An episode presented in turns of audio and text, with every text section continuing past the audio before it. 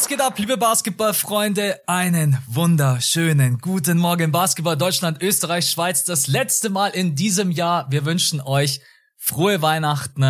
Und jetzt muss ich erstmal reinstarten und den Björn fragen, wie geht's dir, nachdem wir am Sonntag alle sehen durften, du bist auf der Autobahn liegen geblieben auf dem Weg nach Hause. Ich habe gerade yes. vor dem Pod gefragt, er hat zu ihm gesagt, ich will dich gar nicht fragen, ich frag dich im Pod. Mann, wie geht's dir? Ich hoffe, du musstest nicht irgendwie zu lange warten in der Kälte. Wie scheiße ist das bitte? Nein, also, oh Mann, Glück im Unglück würde ich sagen. Also es war eine Panne, die ich schon öfter hatte. Es ist immer mal wieder leider passiert bei dem Auto, dass der Schlauch, der ähm, den Kühler und den Motor verbindet, dass der mhm. platzt oder dass der zumindest an dem Verbindungsstück irgendwie aufgeht. Und dann bekommt der Motor keine Kühlung mehr und dann blinkt sofort alles rot und die Temperaturanzeige steigt ganz nach oben und dann steht da halt Motor sofort ausmachen, Motor ja, okay. sofort ausmachen. Und äh, das ist mir passiert. Genau, und dann, und dann stand ich da eben und Gott sei Dank, muss ich sagen, war, ich würde sagen, 800 Meter weg ein Parkplatz von da, wo ich stand. Und dann habe ich mir gedacht, okay, ich lasse jetzt den Motor einfach immer so stückweise abkühlen, mhm. fahre wieder ein paar hundert Meter und wenn es komplett eskaliert, mache ich wieder aus und, und fahre dann so eben Stück für Stück dahin. Hab das auch geschafft. Ähm, ja, natürlich, es war natürlich kalt, es war natürlich unangenehm. Ich bin gestrandet so gegen 16 Uhr und um 18 Uhr kam dann der ADAC, also nach zwei Stunden warten. Und dann hat es nochmal über eine Stunde gedauert, bis wir hier waren. Und dann hat er uns natürlich zur, zur Werkstatt geschleppt. Das musste ich auch bezahlen. Äh, ja. Äh, richtig nice. Äh, hat über 200 gekostet, aber was hätte ich machen sollen in dem Moment? Und dann im Auto sitzen bleiben und Christmas Games gucken. ja, stimmt. Ich hätte es eigentlich am Handy gucken können, ne? Habe ich gar nicht ah. dran gedacht. Ja, aber du sitzt dann da auch und hast dann so diese Akkupanik, weißt du, weil du denkst dann so, fuck, was, wenn jetzt mein Akku Kopf gleich dafür. ausgeht. Ja, ja. Ja, ja, genau. Nee, und dann am Ende war meine Christmas Game Experience. Ich habe die erste Halbzeit Celtics Bucks gesehen, mhm. bin dann eingeschlafen und habe dann das vierte Viertel Bucks äh, Celtics gesehen und bin dann wieder eingeschlafen. Und okay. abgesehen davon habe ich jetzt äh, heute Morgen dann die Highlights nachgeguckt äh, nachgeholt, die Boxscores nachgeholt. Also ich bin im Bilde mit allem, was passiert ist. Wir können auch gerne drüber reden, aber meine Christmas Day Experience war definitiv das absolute Gegenteil von dem, was ich wollte, weil ich hatte mich so drauf gefreut, ab 18 Uhr die ganze mhm. Nacht durchzugucken, jedes Spiel. Und das ist einfach genau das Gegenteil passiert. Wie war es bei dir? Äh, ich kann verraten, es war besser. ja. Ja, also das, das frühe Spiel, das schaffe ich einfach nie. Ich glaube, 18 Uhr ist, äh, gibt so eine klassische Essenszeit in Deutschland. Ich glaube, ja. das ist dann 18 Uhr. Bei dem einen oder anderen. 18 Uhr Spiel. Genau, also das habe ich da nicht gesehen. Mein Ziel war dann eigentlich bis zum Lakers Mavs Game zu Hause zu sein. Das habe ich dann auch nicht ganz geschafft. Ich bin dann zum zweiten Viertel, bin ich dazu dann zur Tür rein, habe das dann zu Ende geschaut, habe dann ganz gemütlich Bucks gegen äh, Celtics geschaut und dann bin ich eingepennt, weil ich auch ich bin ehrlich zu euch und auch zu dir. Warriors Grizzlies, ey, ich hatte so kein Mojo für dieses Game. So überhaupt mhm. nicht. Bin dann ja. aufgewacht und es war so halb sieben. Also richtig geil, ich kann mal eigentlich ausschlafen und mach dann auf. Und dann weiß ich, okay, halb sieben. Ja, Denver gegen Phoenix Suns. Und dann gehe ich halt rein, direkt das äh, vierte Viertel gerade ja. ging los. Und dann habe ich halt das vierte Viertel Denver gegen äh, Phoenix Suns gesehen, Overtime. Also besser konnte ich gar nicht irgendwie einschalten. Geil. Das war meine Experience. Und ab dann danach habe ich mir noch ähm, nix gegen äh, Sixers reingezogen, weil auf das Spiel habe ich mich echt sehr mhm. gefreut und das war auch, muss ich sagen, echt geil. Also ich kann vielleicht ja. später so ein bisschen mein Ranking verraten von den ganzen Spielen, was mir am besten gefallen hat. Und genau, aber Warriors gegen Grizzlies, äh, auch wenn es kein so schlechtes Spiel war, vor allen Dingen, dass die Warriors dann letztendlich tatsächlich gewonnen haben, was ich nicht gedacht mhm. hätte. Mhm. Aber das war meine Experience, also auf jeden Fall ein bisschen besser als bei dir. Deutlich besser als meine, ja. Aber ich freue mich so sehr. Wir machen jetzt beide diese Woche so ein bisschen low. Also der Podcast kommt zwar, mhm. aber wir machen äh, ein bisschen vom Output weniger. Und ich freue mich so sehr, einfach mal wieder einen Tag zu Hause zu sein oder zwei und wirklich einfach nur Spiele zu gucken. Ja. So wie es eigentlich jetzt der Christmas Day hätte werden sollen. Aber es kommen ja weiterhin gute Spiele. Und du hast recht, eigentlich war auch jedes Spiel am Ende dann schon ziemlich geil. Also selbst New York gegen, gegen die Sixers, wo du dachtest so, ja, okay, das ist das 18 Uhr Spiel, das verpasst sowieso jeder. Es hat trotzdem Bock gemacht, jetzt im Nachhinein zu gucken. Äh, Warriors Memphis hätte ich auch nie erwartet, dass so gut wird. Vor allem hätte ich nicht gedacht, dass es so eine Playoff-Atmosphäre hat. Äh, ja. Da ging es ja richtig zur Sache. Übrigens, ganz kurz bevor wir anfangen, weil, was war mit Devin Booker? Äh, Devin was Booker, war? linke Leiste. Der, wurde, der ah. ging raus nach vier, fünf Minuten und konnte da nicht mehr. Ich habe ehrlich gesagt schon von der ersten Minute an gedacht, der lief irgendwie komisch. Genau, mhm. Genau, ich habe jetzt vorher nachgeschaut, also linke Leiste irgendwie wahrscheinlich ziehen, zwacken, keine Ahnung, was auch immer. Okay. Ähm, ja, genau schade, er hat nur vier Minuten gespielt. Ja. Ähm, war dann nicht da bei der, bei der guten Crunch-Time da, Denver gegen Phoenix, aber okay, gut. Ich wollte vorhin schon den Joke bringen, dass du am Parkplatz stehst und Devin Booker cruise bei dir vorbei. Er nimmt dich dann einfach mit, weil Devin Booker doch immer diesen geilen Oldtimern rumcruist, yeah. was ich immer yeah. extrem feiere. Ja, war schade. Ohne Devin Booker natürlich ein bisschen ein anderes Spiel, aber ja. Aber vielleicht sogar besser, weil für die Fan-Experience hätte das Spiel da nicht besser sein können, Phoenix gegen Denver. Das stimmt, ja. Ja. Ähm, also Leute, ihr kriegt schon mit, wir reden heute über die Christmas Games. Wir machen es heute mal ganz entspannt. Ich freue mich auch, wie Björn gerade gesagt hat, ich freue mich morgen einfach mal aufzustehen und keine Ahnung, den ganzen Tag nichts zu tun, Pokémon mhm. zu spielen, keine Ahnung, was weiß ja, ich, Mann. den ganzen Tag ja. auf dem Sofa rumzulümmeln. Ich habe trotzdem eine Starting Five mitgebracht, ein bisschen angepasst zu den Christmas Games, zu dem Jahr. Wir schauen vielleicht auch später nochmal ganz kurz ähm, so ein bisschen rückblickend auf das Jahr und genau, dann reden wir über die Christmas Games und dann sind wir auch raus. Wünschen euch da noch einen guten Rutsch. Ich würde sagen, hast du Bock auf die Starting Five? Nee, gar nicht. Okay, ich starte, ich fange trotzdem an. ähm, und ich hoffe, ich überroll dich damit jetzt nicht und ich hoffe, dir fällt spontan ja. irgendwas ein. Was ist dein Moment of the Year von diesem Jahr in der NBA? Was dir als allererstes irgendein Bild, irgendeine Szene, mm. irgendeine Aktion in den Kopf kommt, bei der du sagst, das ist mein Moment in diesem Jahr? Okay, Ko kommt noch sowas wie mein Moment, weil ich hatte jetzt einen Basketball-Moment für mich, den ich halt erlebt habe, und ich habe einen NBA-Moment. Kommt es beides noch oder soll ich, soll ich einfach beide gleich sagen jetzt? Sag beide.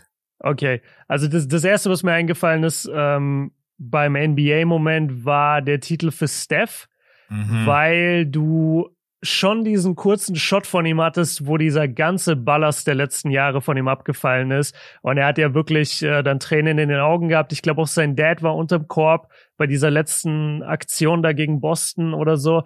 Und dann äh, hat er sich da mit seinem, mit seinem Dad umarmt. Und insgesamt ist er richtig zu Boden gebrochen, so wie damals LeBron 2016. Und du hast einfach gemerkt, so dieser Titel hat ihm das war so das letzte große Ding, was er erreichen musste. So seinen eigenen Titel, wo er wirklich der beste Spieler ist, wo er wirklich Finals MVP wird. Keiner kann was gegen den Titel sagen. Er wurde in der Saison auch noch bester Shooter all time oder der mit den meisten Dreiern all time.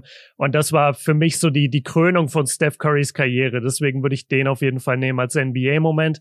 Und für mich persönlich Basketball-Moment war waren die zwei Wochen Erfahrung bei der Eurobasket kann ich mhm. gar nicht den einen Tag picken, sondern einfach jeder Tag irgendwie die Leute sehen, die Spiele sehen. So oft ist irgendwie zu schaffen, Chorzeit zu sitzen, manchmal auch ohne Ticket Chorzeit zu sitzen, äh, sagt nicht der Fieber. Und es hat, es hat einfach richtig Bock gemacht. Äh, die zwei Wochen waren mein Basketball-Highlight dieses Jahr. Die Eurobasket, die war echt richtig. Ich bin immer noch etwas deprimiert, dass ich nicht vor Ort sein konnte oder weil es halt einfach so unglaublich ja, ist weit schade, weg war. dass du weit weg warst, ja. Aber kommt ja hoffentlich nochmal. Die nächste Eurobasket ist zwar nicht bei uns. ich weiß gar nicht, was die, die nächste Eurobasket. Ich glaube, das steht schon fest. Aber ich das weiß, weiß ich nicht, aber ich habe neulich die übernächste WM geguckt, weil die nächste WM ist in, in Asien mhm. und dann die übernächste WM soll wieder in Europa sein und da ist aktuell Deutschland, Frankreich und noch ein paar andere Länder im Gespräch. Also vielleicht kommt ja Frankreich, das wäre natürlich geil. Das wäre natürlich ums Eck. Ja, um es ja. kurz zu machen, also bei mir auch Moment of the Year Stephen Curry. Ähm, mhm. Wenn ich da an irgendwas denke, dann ist es wirklich dieses zusammen. Ich glaube, dieses Zusammenbrechen, wo er sich dann, glaube ich, nochmal aufraffen muss, weil das Spiel ja noch nicht vorbei ist. Ich glaube, ja, es genau, sind dann noch das mal ein ist so kurz vor Ende, ja. Genau, es sind dann noch ein paar Sekunden. Das ist auch so richtig. Du bist eigentlich gerade schon komplett durch und dann nochmal, oh, okay, nochmal drei Sekunden. Ähm, ja. ja, einfach unglaublich. Der Moment, als er dann auch die Finals MVP Trophäe in seinen Händen hält, was für ihn, glaube ich, ganz, ganz wichtig war. Wird sicherlich mal interessant sein, wie Stephen Curry darüber redet in, äh, ich habe keine Ahnung, wie lange er noch spielt, sagen wir mal in zehn Jahren. Wie mhm. redet Stephen Curry irgendwann mal über seine Karriere und wie wichtig war dann letztendlich auch dieser Erfolg? Also das ist bei mir ganz, ganz vorne mit dabei. Ich bin gerade im Überlegen, gab es noch irgendwas in der NBA, wo ich sage, klar natürlich All-Time-Leader bei den Dreiern, dass er der beste Shooter aller Zeiten ist. Ich glaube, mhm. da muss man nicht drüber diskutieren.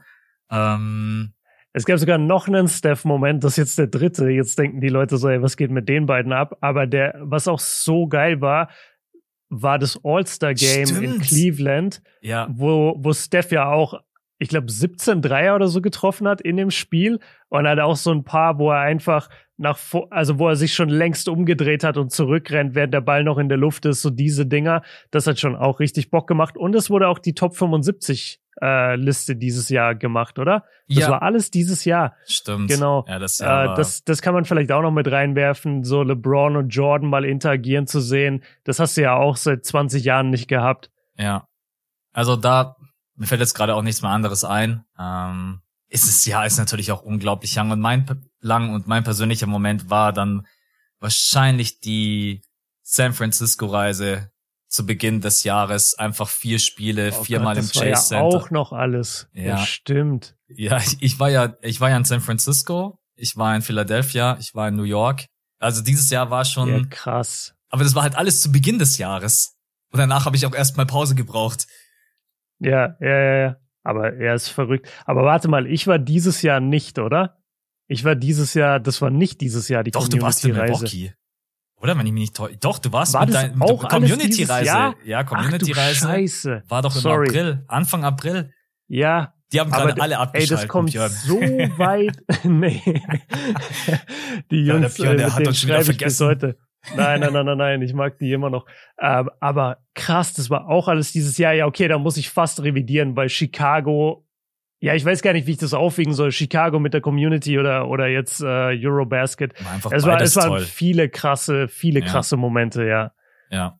Also da sind wir auf jeden Fall auch gesegnet, dass wir sowas erleben dürfen. Ähm, Ja, Auch wenn safe. die, die Bulls Experience jetzt nicht die geilste war in diesen vier Spielen, das muss man auch sagen. Ja, Aber ja. Ähm, okay, das war die erste Frage. Machen wir weiter. okay. Wie, wie feierst du eigentlich immer Neujahr? Das habe ich dich noch nie gefragt. Bist du jemand, der Mhm. zu Hause ist? Der Anstoß, der dann um 10 nach 12 ins Bett geht, äh, der mit der Family feiert, der, die brauche ich dich jetzt nicht fragen, weil ich mir ziemlich sicher bin, dass du nicht in den Club gehst, aber wie, wie feierst du? ich stelle mir gerade Björn so im Club vor, so, yeah, hyper, hyper. Äh, ja, natürlich. wie, wie feierst du Wie eigentlich feiere Neujahr? ich Silvester? Ähm, die letzten Jahre ziemlich unspektakulär immer zu Hause. Mhm. Und jedes Jahr steigt so ein bisschen der Druck für mich selber, wo ich mir denke, boah, du musst auch mal wieder irgendwas machen, weil es ist dann wirklich so, es kommt dann Mitternacht und dann, ja, guckt man einmal kurz raus, schaut sich das Feuerwerk an und dann ist wirklich so um 20 nach 12, ja, jetzt könnte ich auch schlafen gehen. Oder, oder du machst irgendeinen Quatsch weiter, den du halt sonst jede Nacht machst. Also es Ja. ist irgendwie so immer das, es, es hat so das Besondere verloren, ein bisschen bei mir fast. Und ich will mich eigentlich jedes Jahr ermutigen, mach mal irgendwas Besonderes. Vielleicht kriege ich das dieses Jahr hin. Falls nicht, werde ich wieder wie immer zu Hause sein die letzten Jahre. Wie ist bei dir? zu Hause, ganz entspannt. Mhm. Und ich bin da auch ehrlich gesagt total easy. Man, klar, Anfang der 20er gehst du dann immer in den Club oder mit Freunden und triffst dich irgendwo und keine Ahnung, den ganzen Abend Ja. irgendwie zusammen. Jetzt denke ich mir einfach so, ey, einfach ganz entspannt, gemütlich zu Hause. Ich habe keinen Bock dann irgendwo noch vers zu versuchen, um 4 Uhr nach Hause zu kommen, so wie früher die letzte U-Bahn erwischen. Ja. Bei uns, Ähm. bei uns in, bei uns ist da immer der Nightliner gefahren. So hießen diese Busse, die an den Wochenenden auch, fahren. ja. Und die fahren okay. dann immer irgendwo weg, wo du überhaupt erstmal hinkommen musst, dass du dann reinkommst. Ja, stimmt.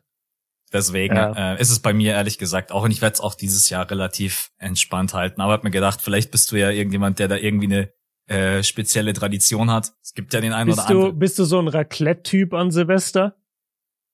Ähm, nee, gar nicht. Nee, Okay. überhaupt nicht. Eignet sich ganz gut, weil das Essen dauert einfach ultra lange. Also Das Raclette, stimmt. wenn du das Ja. machst, das dauert halt schon so zwei, drei Stunden. Und das eignet sich immer gut für Silvester, weil was willst du sonst die ganze Zeit machen? Mein Bruder ist Raclette-Master. Der Ja. jedes Jahr Raclette, Raclette. Ja, ich habe Ja. letztens mit, äh, ich habe gestern mit meinen Eltern drüber geredet.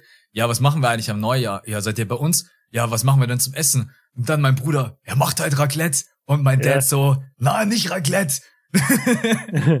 Das, aber stimmt, man kann damit auf jeden Fall Zeit überbrücken. Okay, ähm, dritte Frage und jetzt wird's, äh, versuchen wir es kurz zu halten. Ne? Okay. Dirk, seine Statue wurde ja ähm, revealed, veröffentlicht, gezeigt. Und er hat sich da ja geäußert und meinte, dass wenn LeBron James jetzt Kareem überholt, ihm dann so langsam die Argumente ausgehen für Michael Jordan als GOAT. So, das ist erstmal oh, das Zitat von ja. Dirk könnt ihr euch auch gerne ansehen, gibt's überall auf dem Mavs Channel, NBA Channel, Bleacher Report, wo auch immer. Die Frage an dich, ist es tatsächlich ein ganz, ganz großer Punkt in der GOAT-Debatte, wenn LeBron James da oben an der Eins steht? Ist es vielleicht auch von ihm persönlich das Ziel, wo er sagt, okay, das kann ich jetzt noch erreichen, Titel wird's vielleicht nicht mhm. mehr, Finals MVP wird's vielleicht nicht mehr, MVP ist gerade komplett unrealistisch in dieser Liga, dass LeBron ja. James sagt, Mann, das ist jetzt das Einzige, was ich noch tun kann, um mich da in dieser mhm. GOAT-Konversation nach vorne zu bringen. Ja, also es ist ein Riesenthema, glaube ich schon. Es ist für das Narrativ extrem wichtig. Er steht damit auf der wahrscheinlich bedeutendsten Statistik, die es gibt im Basketball, nämlich die Punkte, steht er dann ungeschlagen an der Eins.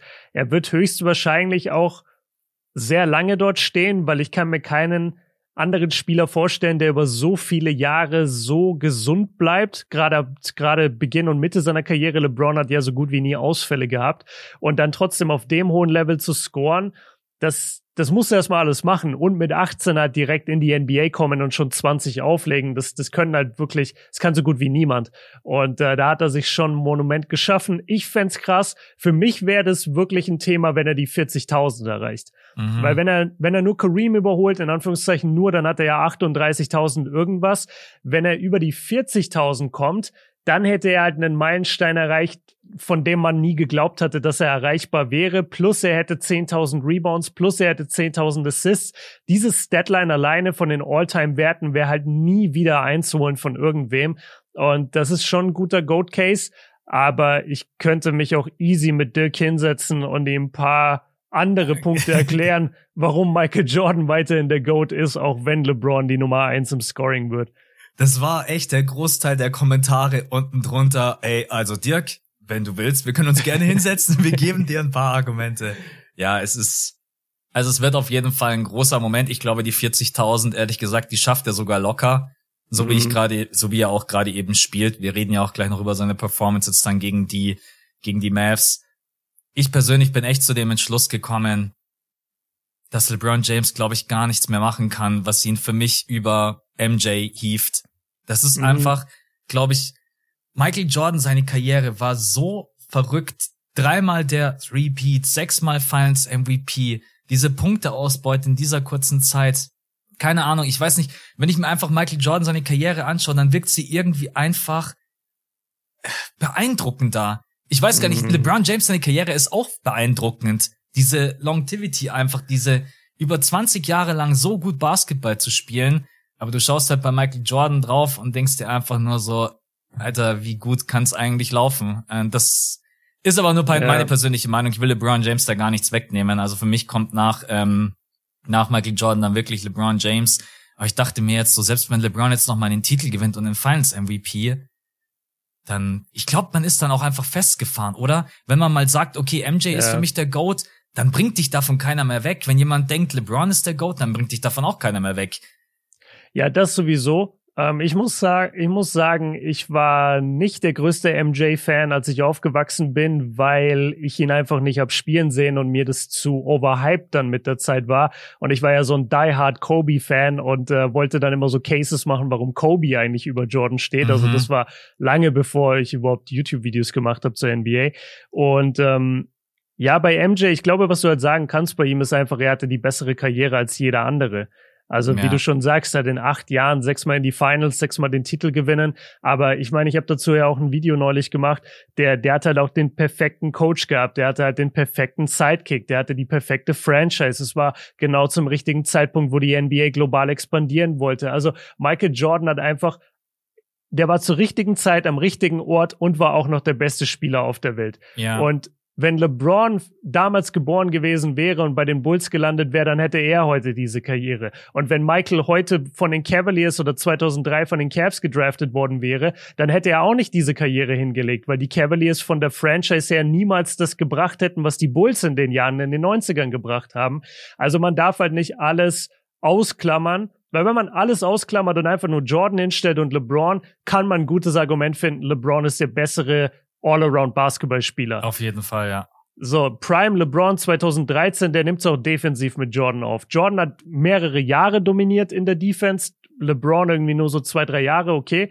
Aber spielerisch kannst du die beiden wirklich nebeneinander stellen und sagen, LeBron hat gewonnen.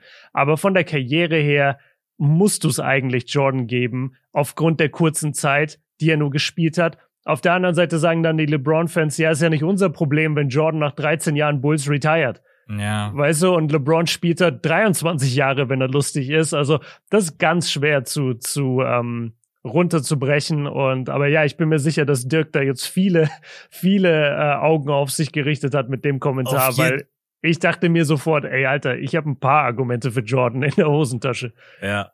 Apropos herunterbrechen, es ist zwar schon ein Weilchen her, aber mhm. ich musste gerade wieder dran denken. Goat-Debatte auf deinem Kanal. Ja. Wenn ja. ihr da mal Bock habt, wie viele Parts waren es? Zehn, glaube ich, oder? Zehn und eine elfte Folge Fazit. Genau. Das war ja der Start eigentlich von Shots Fired. Ey, Alter, wie krass vergeht ja. eigentlich bitte die Zeit? Das ist, das ist lange das her. Das ist doch schon wieder zweieinhalb Jahre her oder so. Nein, länger. Ich glaube, wir haben die Goat-Debatte gemacht 2018, 2019, sowas. Ja. Ja. Das ist, äh, also schaut da gerne rein, wenn ihr über Weihnachten oder jetzt auch vor Silvester noch ein bisschen Content braucht. Äh, ansonsten elf Gründe hast du gedroppt, gell? Elf Gründe, warum Michael Jordan der GOAT ja, ist. Genau. genau. Das ist das Video. Ich würde sagen, wir haken's ab. Wir beide ja. können gerne mal irgendwann, weil ich gerade merke, wie ich Bock hab, darüber zu reden, mal eine mhm. MJ-Folge, eine, keine Ahnung, eine Goat-Folge mhm. machen, wo wir vielleicht auch auf die Goats der, der unterschiedlichen Dekaden schauen. Das ist vielleicht auch mal eine ganz coole Folge. Vielleicht auch, yes. wenn die NBA jetzt dann Mitte Januar mal so ein bisschen nicht so spannend ja, ist, sagen wir es mal ich, so. Ich habe mir auch schon gedacht, äh, so im Januar werde ich auf jeden Fall wahrscheinlich hier und da das, also sein oder andere Projekt ein bisschen runterfahren, um andere Projekte mehr zu featuren. Mhm. Und wir beide können dann auch mal überlegen, ob wir vielleicht den Podcast einfach mal für eine Woche oder zwei ein bisschen umstrukturieren und sagen, wir machen jetzt zwei große History-Debatten oder nicht Debatten, aber so Talks, weil ja. sich einfach anbietet, weil, ja, wie du schon sagst, so am 14. Januar, wer auch immer das spielt, ist meistens nicht so wichtig. Das, das stimmt, ja. Das ist dann so, ja, All-Star-Voting und dann kurz vor All-Star-Game Mitte ja. der Saison. Okay, äh, wir beide besprechen uns noch, wie wir das machen. Äh, bevor wir mit der Starting Five länger brauchen als mit der Hauptfolge, machen wir yeah. weiter. Ganz kurz, was gab's zu Weihnachten ne, als Geschenke? Vielleicht irgendwas mit NBA, Basketballbezug oder was dieses Jahr unspektakulär? Mm. Nee, es gab keinen Basketballbezug. Aber was ich, was ich bekommen habe, was mich sehr gefreut hat, waren zwei Bücher. Das ist einmal die, Bi die Autobiografie, glaube ich, sogar von Björn Werner, diesem mhm. Footballspieler. Ja. Da habe ich schon viel Gutes drüber gehört und die werde ich jetzt auf jeden Fall lesen. Sehr gutes und, Buch, habe ich gelesen. Ja, hast du auch gelesen? Ja, okay, ja, sehr gutes nice. Buch. Cool. Und ähm, was ich noch bekommen habe, äh, ich weiß nicht, ob du es weißt, aber die bringen bei Dragon Ball, der, der Originalmanga hatte ja 42 Parts. Mhm. Und die habe ich auch zu Hause, ein bisschen unvollständig, aber ich habe ungefähr so 30, 35 davon. Und die sind aber mittlerweile so alt, so die zerfallen einfach. Und ich benutzt die auch nicht mehr wirklich, lest die nicht mehr. Und jetzt hat, ich weiß nicht, welcher Verlag, wahrscheinlich Carlson, hat ähm, auf jeden Fall den Manga neu aufgelegt und macht so fette Sammelbände, wo ja, dann in okay. einem, wo dann in einem Band äh, irgendwie so vier Mangas drin sind, weißt du, ja, von, von den alten. Und da quasi baue ich mir gerade die Sammlung neu auf und da habe ich jetzt auch einen neuen Part davon bekommen und da freue ich mich auch sehr drauf, so ein bisschen die, die, die Anfangs Dragon Ball Story nochmal zu lesen. Das ist geil. Ich habe mal echt überlegt, ob ich mal irgendwann anfange, die One Piece Mangas zu lesen, bis mir dann Boah. irgendwann, bis mir dann irgendwann bewusst geworden ist, wenn ich mir die alle hole, dann ist mein Wohnzimmer einfach nur noch Ey, voll viel, mit. Wie viele gibt's da? Also läuft der Manga nicht bis heute? Ja, ist das ja, nicht ja. so? Ja, ja, ja, das ist verrückt. Also das ist äh, ja One Piece ist, glaube ich, die längste Serie, wenn es Ja, wenn's darum geht. Also so viele. Ich glaube, wir sind schon bei irgendwie 900 Episoden. Ich weiß nicht, ob die 1000 schon geknackt ist, aber über 800 auf jeden Fall. Ähm, ja, bei mir gab's ehrlich gesagt auch nicht so viel, ein bisschen Klamotten. Äh, ich habe von meinem Bruder so ein so eine Kobe Bryant Beleuchtung bekommen, das ist gerade Ja, irgendwie so das ist gerade Ja. irgendwie so Trend. Das ist dann quasi so auf ähm, Glas und dann von unten kommt die Beleuchtung, das sieht ganz cool aus. Und Pokémon. Ich habe das neue Pokémon bekommen für die Nintendo Switch, deswegen die nächsten Tage. Oh shit, geil. Äh, gut, dass wir keinen Podcast aufnehmen, weil ich wäre eh out. muss mich wieder um Safcon und um äh, was hatten wir letztens? Genau, richtig. Da Ja. muss ich mich kümmern. Ja. Okay, dann machen wir die letzte Frage und die ist wirklich Mhm. super kurz. Und ich gebe dir auch nicht Ewigkeit zum Antworten. Ne? Okay. Champ 2023 wird Celtics. Sehe ich auch so. Damit sind wir Bucks sind die gut, ey. Also ihr wisst, dass mir da das Herz blutet als Bucks-Fan, aber ey, ja, sind die gut einfach. Sind die gut, sind die tief, sind die abgezockt, sind die hart mittlerweile. Also die Celtics, den, den will ich echt nicht in den Playoffs begegnen. Ja. War bei mir auch so, hab gedacht, okay, nehme ich die Frage mit rein, kann man die so leicht beantworten. Und dann dachte ich mir auch, ja, also ganz spontan, aktuelle Form und auch auf die Zukunft gesehen, Celtics. Okay, Schauen wir mal, ob wir beide recht behalten. Die Frage kriegen wir aber erst Mitte Juni. Ja, Mitte Juni ist ja. meistens dann so ähm, NBA Finals. Okay, dann sind wir durch. Hast du ein Spiel, mit dem du anfangen möchtest? Dadurch, dass du jetzt hier die Kack-Experience hattest, wo fühlst du dich am wohlsten? wo hast du am meisten gesehen? Wo sagst du, da habe ich am meisten ja. Bock drauf? Lass halt kurz anschließen, sowieso jetzt an das Celtics-Thema, dann lass halt schnell Bucks Celtics machen, ähm, weil ich, wie gesagt, davon am meisten gesehen habe und von der mhm. Spielexperience auch am meisten mitbekommen habe. Ähm, das war ein Spiel vom Feeling her, selbst während das Spiel noch relativ eng war und die Scores beieinander lagen, hatte ich die ganze Zeit das Gefühl, die Celtics diktieren hier komplett diesen Spielrhythmus.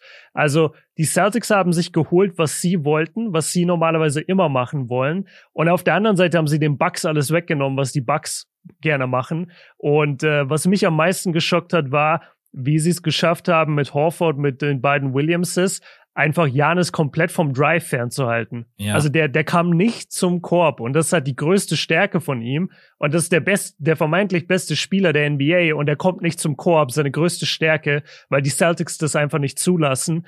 Das hat mich äh, ziemlich beeindruckt von von Seiten von den Celtics, einfach nur defensiv und vom Gameplan her, dass sie den Bucks einfach so ihr ihr Lieblingsplay äh, weggenommen haben.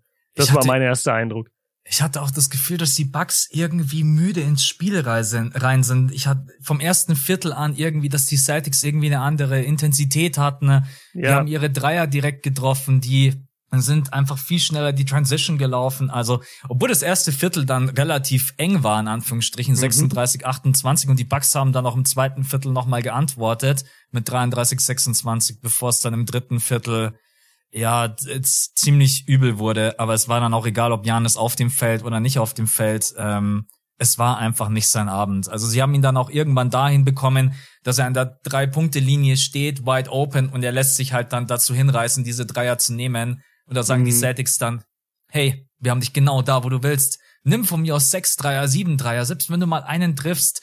Das, was du gerade eben gesagt hast, Janis einfach raushalten aus der Zone. Und ich kann mich echt lange an kein Spiel erinnern, dass Janis mal bloß neun Field Goals hatte mhm. und acht davon bloß aus dem Zwei-Punkte-Bereich. Also, mhm.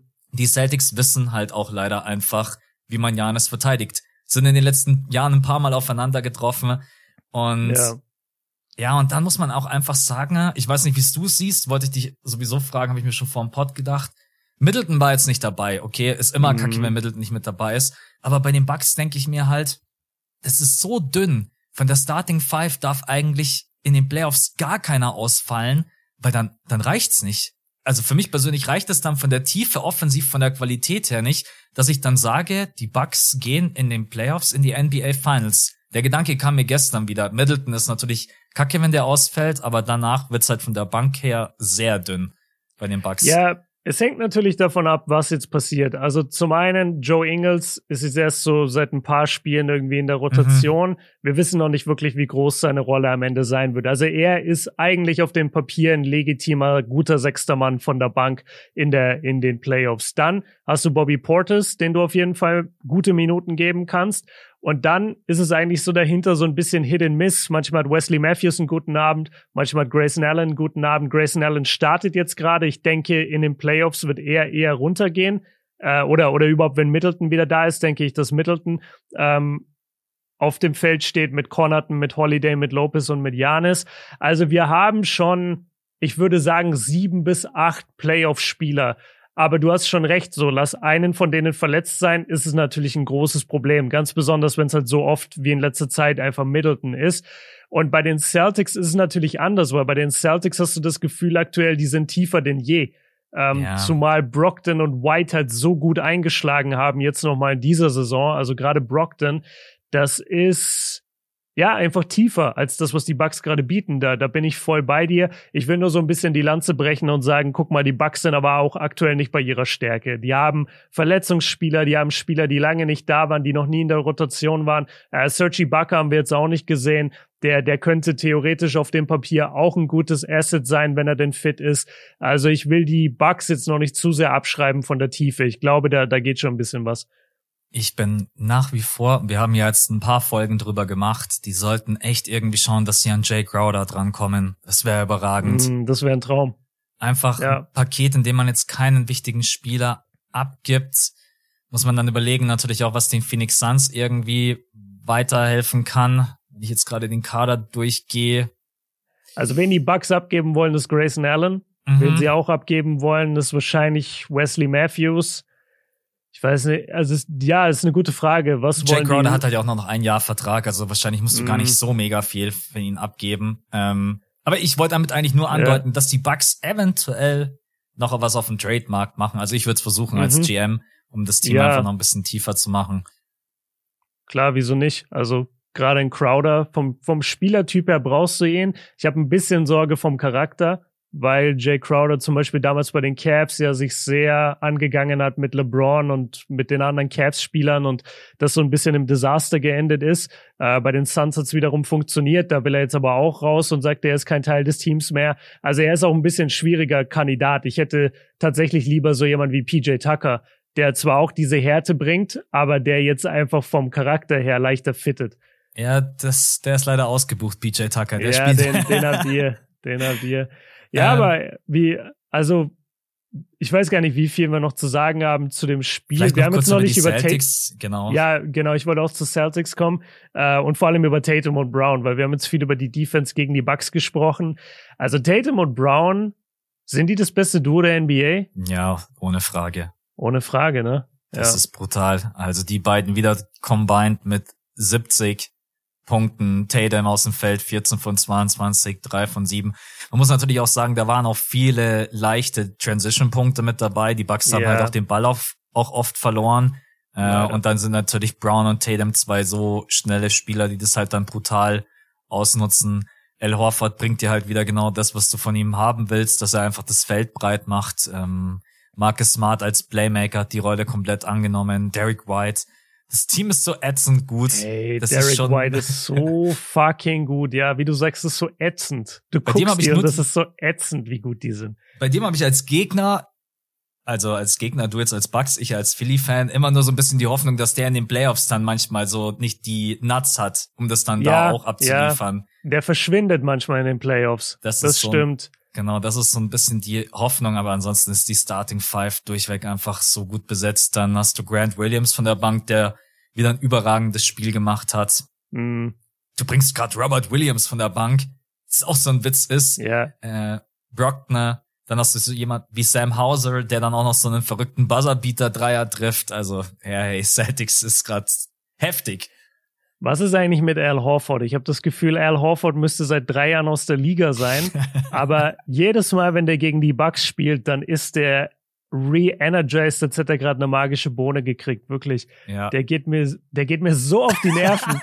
ey, ich bewundere das, ja. Ich kann das auch respektieren. Aber ey, wenn du von der anderen Fanbase kommst, denkst du dir so, willst du mich natzen, Alter? Der Typ ist so oft einfach kein, kein legitimer Spieler. Und, und du denkst, ich weiß auch nicht, wie alt der ist. Der, der kommt wie 45. Der ist wahrscheinlich so 34 oder sowas. Na, ich glaube, Horford ist schon so 37 oder sowas. Ich, warte, ich schau uns kurz nach. Ich ja, schau denke, mal nach. Aber so oder so, ey, Al Horford gegen die Bucks ist immer die Hölle. Er ist 36. Ja. 36, okay. Ah. Ja, also es da sind wir uns einig, die, die Celtics unglaublich tief, unglaublich talentiert. Äh, was ich bei Brown und Tatum so geil finde, ist, dass das wirkt so, als hätten die diese letzten Jahre, wo es immer hieß, so ja, du kannst die beiden nicht zusammenspielen, man muss einen von beiden traden.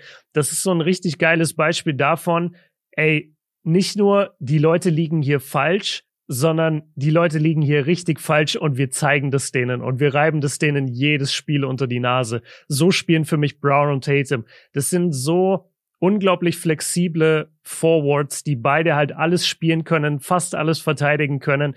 Und wenn es bei dem einen nicht läuft, läuft es bei dem anderen. Die sind stark, die sind unangenehm zu spielen, die sind physisch, die gehen zum Korb, die gehen an die Freiwurflinie. Tatum vor allem.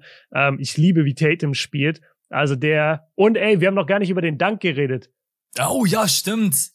Oh Gott, ey, Celtics-Fans hängen in unserem aber Nacken gerade. Wir haben heute irgendwie auch bester Moment vergessen, aber das ist definitiv auch einer der besten Momente von den ja, Christmas äh, Games. Also, holy shit, was ein Statement. Ey, Tatum, Tatum hat's auch drauf, so Eastern Conference MVPs aufs Poster zu packen, weil damals als Rookie packte LeBron aufs Poster in den Playoffs und jetzt hier fast der gleiche Dank gegen Janis.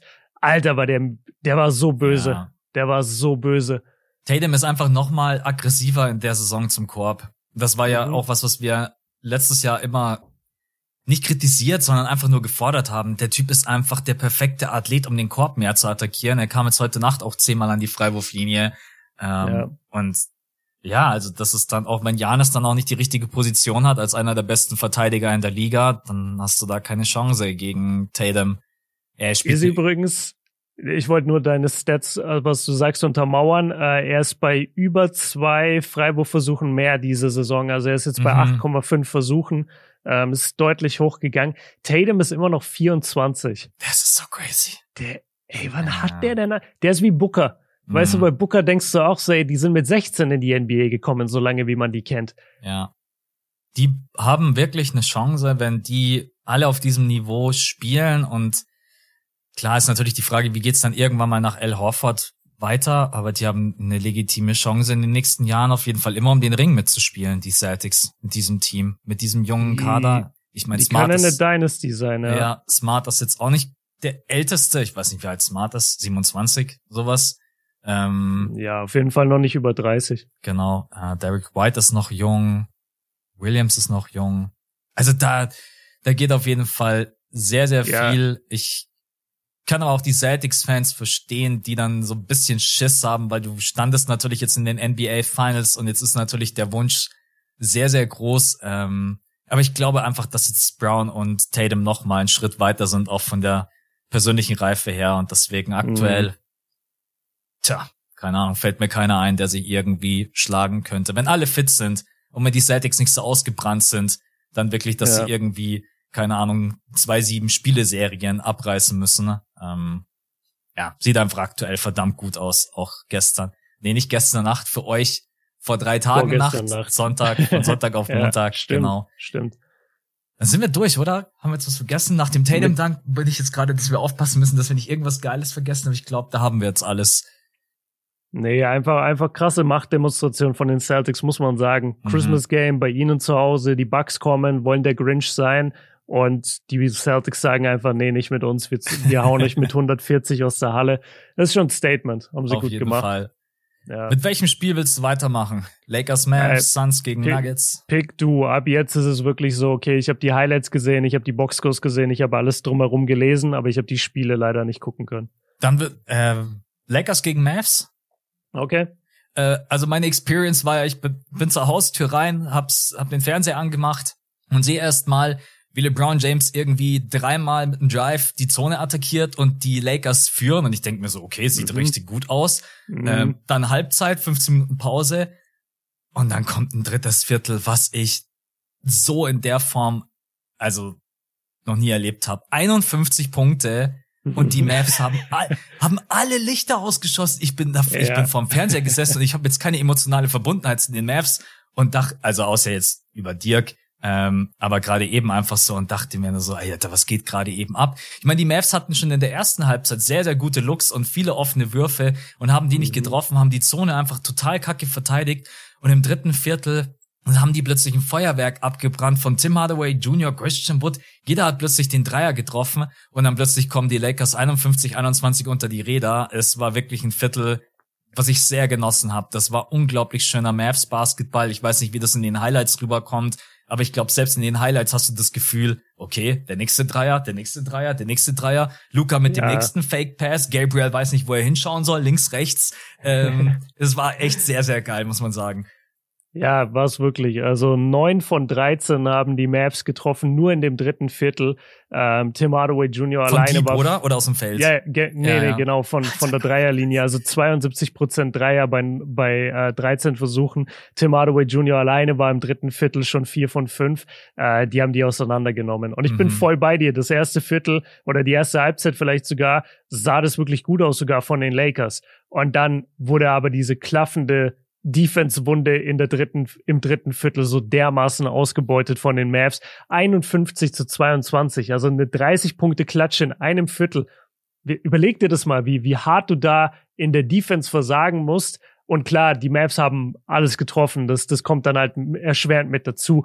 Aber trotzdem, 51 Punkte darf dir nicht passieren, dass du zulässt in einem Ja. Viertel.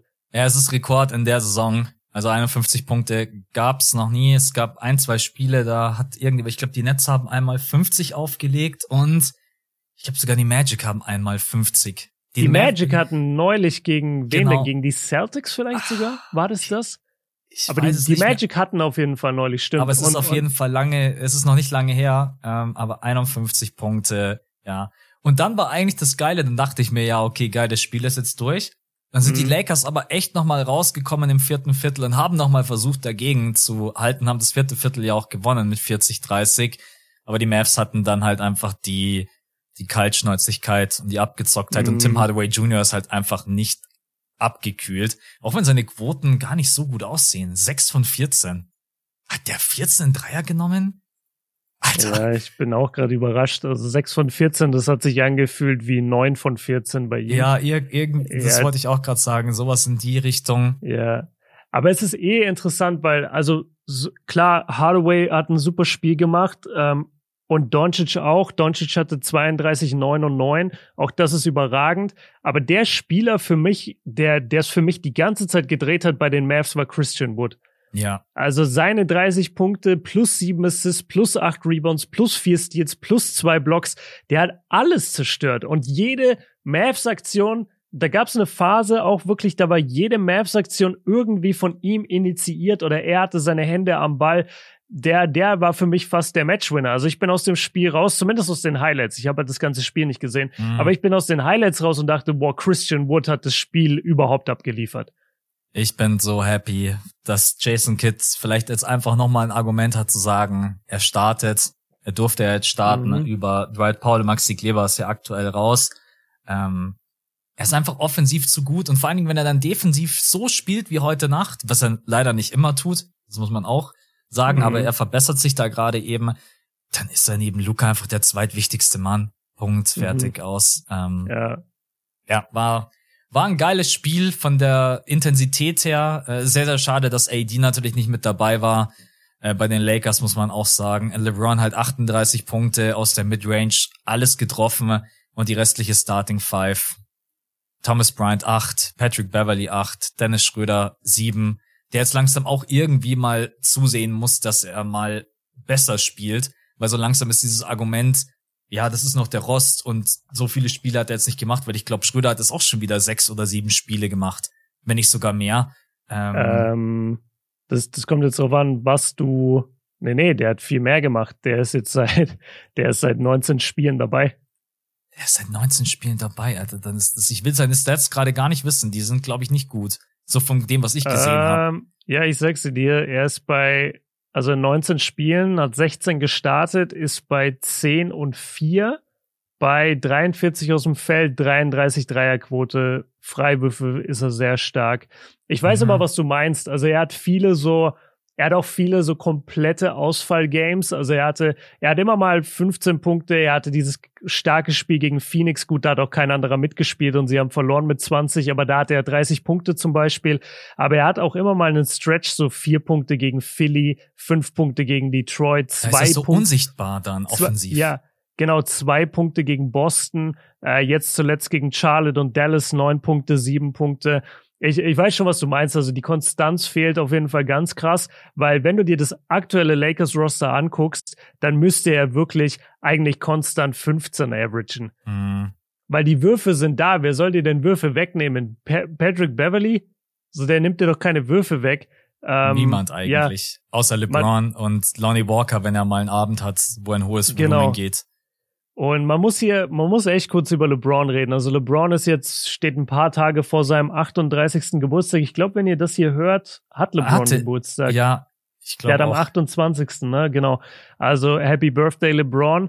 Äh, 38 Punkte, wird auch 38 Jahre alt. Und das muss man einfach nochmal hervorheben. Man 38 Jahre, macht 38, ähm, spielt 34 Minuten nur und hat diese guten Quoten, wie du schon gesagt hast, aus der Midrange ist alles für ihn gefallen und hat diese Mannschaft halt auch getragen, weil ja, Austin Reeves und ja, Westbrook von der Bank, aber ey, wenn deine ganze Starting Five irgendwie so schlecht spielt, dass er das überhaupt handeln kann, da 38 aufzulegen, das ist so ein, so ein Beweis für seine Greatness. Mhm. Weißt du, in dem Alter das noch auflegen zu können.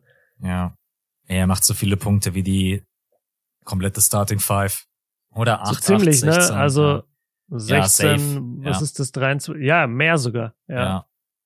Ja, es ist, er ist einfach ein Bulldozer, aber ich verstehe dann auch LeBron James, der dann irgendwann auf der Bank sitzt und dann einfach so die Hand in sein Gesicht drückt, so quasi, Alter, jetzt, das war dann die ja, Phase. Er kann es nicht verstecken. Ja, du kannst es nicht verstecken und ich finde, man darf es ihn dann in solchen Momenten auch nicht übel nehmen und dann sagen, ja, dann geh halt raus und hau nochmal alles raus. Hat er. LeBron mhm. James hat in diesem Spiel alles rausgehauen, also wirklich. Ja. Wenn der Dreier noch fällt, dann reden wir über ein 40 plus Punkte Spiel, was dann die meisten äh, überlegt mal, es muss noch, glaube ich, ein Dreier fallen oder zwei Dreier, dann hätte LeBron James gestern die meisten Punkte gehabt. Jokic mhm. hatte 41 und Tatum hatte 41. Das waren die meisten, oder? Ja, ja. Ja, also ja, es ist unglaublich. Aber das Team an sich ist natürlich ohne Davis muss zurückkommen, weil ohne Davis brauchst du dir gar keine, dann brauchst du auch nicht ins Play-In. Das, nee. dann kannst du auch die Playoffs komplett vergessen. Du wirst in der ersten Runde, ähm, egal von wem, wirst du auseinandergenommen. Ähm, ja, sehr, sehr schade. Ohne AD von den Mavs starke Leistung. Äh, Christian Wood als Starter sehr, sehr gut. Luca auch wieder ein gutes Spiel gemacht. Knapp am Triple-Double vorbei. Äh, mehr habe ich zu dem Spiel eigentlich gar nicht. Wenn du nichts mehr ja. hast, dann. Ja, ich will noch einen Stat checken. Ah, das überrascht mich jetzt eigentlich, weil ich wollte sagen, die Lakers haben ja waren ja bestimmt auch nicht wirklich an der Linie. Waren sie aber. Sie waren viel, viel häufiger an der Linie als die Mavs. Mal. Ja. Genau, 32 Mal. LeBron war halt zwölf Mal, hat zwölf getroffen, ist auch sau stark. Ähm, und dann vor allem Austin Reeves einfach. Austin Reeves mit fünf Freiwurfversuchen. Okay, nee, das, das wäre nur noch eine kleine Side-Statistik okay. gewesen. Such du dir das nächste Spiel aus, nachdem ich das es gerade vorgeschlagen habe. Ich bin komplett Okay, ähm, ich, ich lasse dich noch ein bisschen zappeln mit deinen Sixers und will stattdessen rein in Memphis Golden State, weil ich weil ich das ganz geil finde, dass ja jeder gesagt hat, ey, das Spiel könnte so nice sein, aber wird es nicht, weil Steph Curry ist verletzt. Mhm. Und die Golden State Warriors sind da reingegangen und haben sich gedacht, so, ey, wollt ihr uns eigentlich verarschen? Wir zerstören die jetzt heute. Ja. Und dann, also sie haben sie jetzt nicht zerstört, aber 123, 109 gegen eins der besten Teams in der NBA ist schon ein Statement von Steph Curry losen Warriors. Und ich fand einfach die Attitüde von den Warriors geil. Auch wenn ich nicht alles unterschreibe, äh, vor allem was Clay gemacht hat. Clay jetzt finde ich schon übertrieben. Aber ich feiere das, dass die da rein sind und gesagt haben, so, ey, wir lassen uns da jetzt nicht punken von diesen kleinen Jungs da. Wir sind immer noch die Dynasty. Wir sind immer noch die vierfachen oder wie viel auch immer Champions der letzten Jahre. So, die sollen uns erstmal schlagen. Und was Draymond da alleine abgeliefert hat, für mich war Draymond Mann des Spiels. Draymond hatte 13 Assists, 13 Rebounds, drei Punkte, war eine plus 13 also er ist so geil. Er schießt eins von drei. Er, er, muss gar keine Punkte machen, um, um dem Spiel seinen Stempel aufzudrücken. Äh, Draymond war für mich eine absolute Maschine. Und äh, ich, ich liebe das, dass die Warriors da so rein sind mit dieser Attitüde. So, was wollt ihr eigentlich von uns? Wir schlagen euch auch ohne Steph. Und das haben sie auch geschafft alleine wie viele Ts die Warriors bekommen haben. Die haben so ja, drauf angelegt. Jordan Poole ejected. Was ja. ist das denn? Jordan Poole einfach rausgeschmissen aus dem Spiel. Und ganz ehrlich, also Draymonds ich glaube, wenn er nicht zu Hause spielt, dann wäre Draymond vielleicht eventuell auch raus. Aber Draymond hat mittlerweile einfach dieses Limit, was er hat, für sich so hoch angesetzt. Ich glaube, die Refs haben einfach Angst vor ihm mittlerweile. Ganz ehrlich. Aber warte, die, die haben nicht zu Hause gespielt, oder? Haben die nicht doch, doch, die haben zu Hause gespielt. Ah, doch, ja klar, weil die ja, Meister sind. Ja, ja. Genau, natürlich. richtig. Ähm, zu Hause. Ich, das spielt sicherlich auch da nochmal mit rein vor der eigenen Crowd.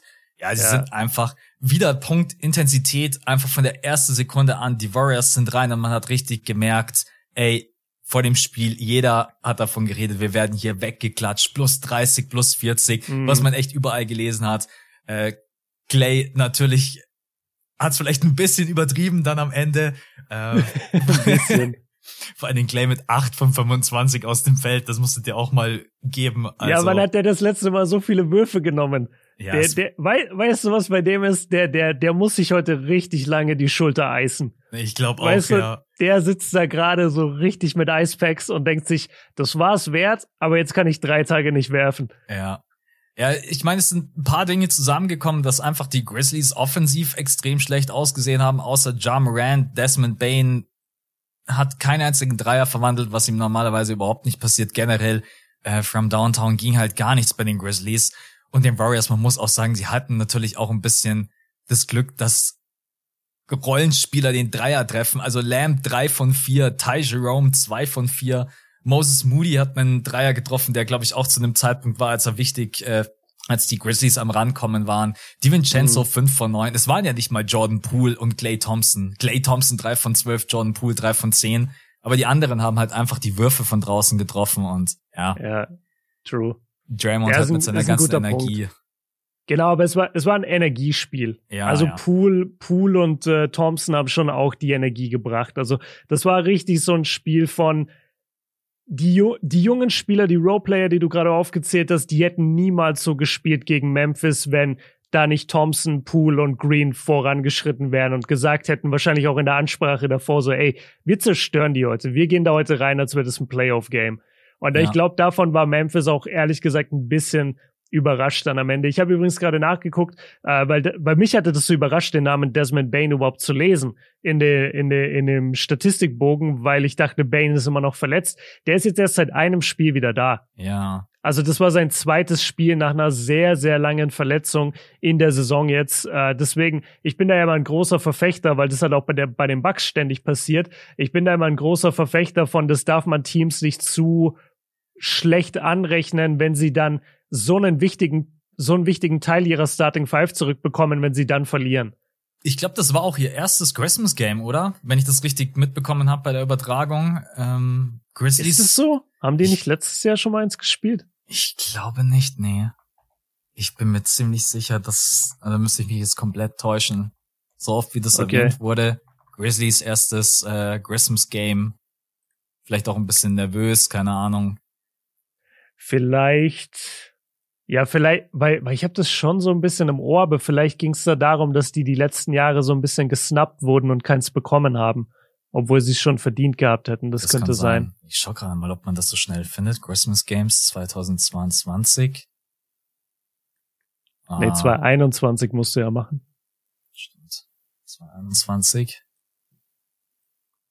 Komm, irgendwann, ich sollte vielleicht noch NBA mit dazu schreiben, weil es kommt irgendwas komplett anderes randommäßig.